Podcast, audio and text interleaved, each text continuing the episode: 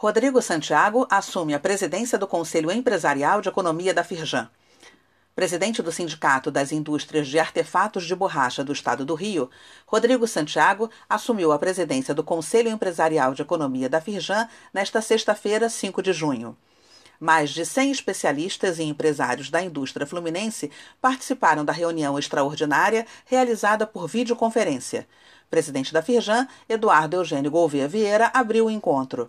Os empresários ouviram o presidente da Caixa Econômica Federal, Pedro Guimarães. Ele anunciou as estratégias e programas adotados pelo banco para disponibilidade e acesso simples ao crédito pelas empresas. Saiba mais no site da Firjan.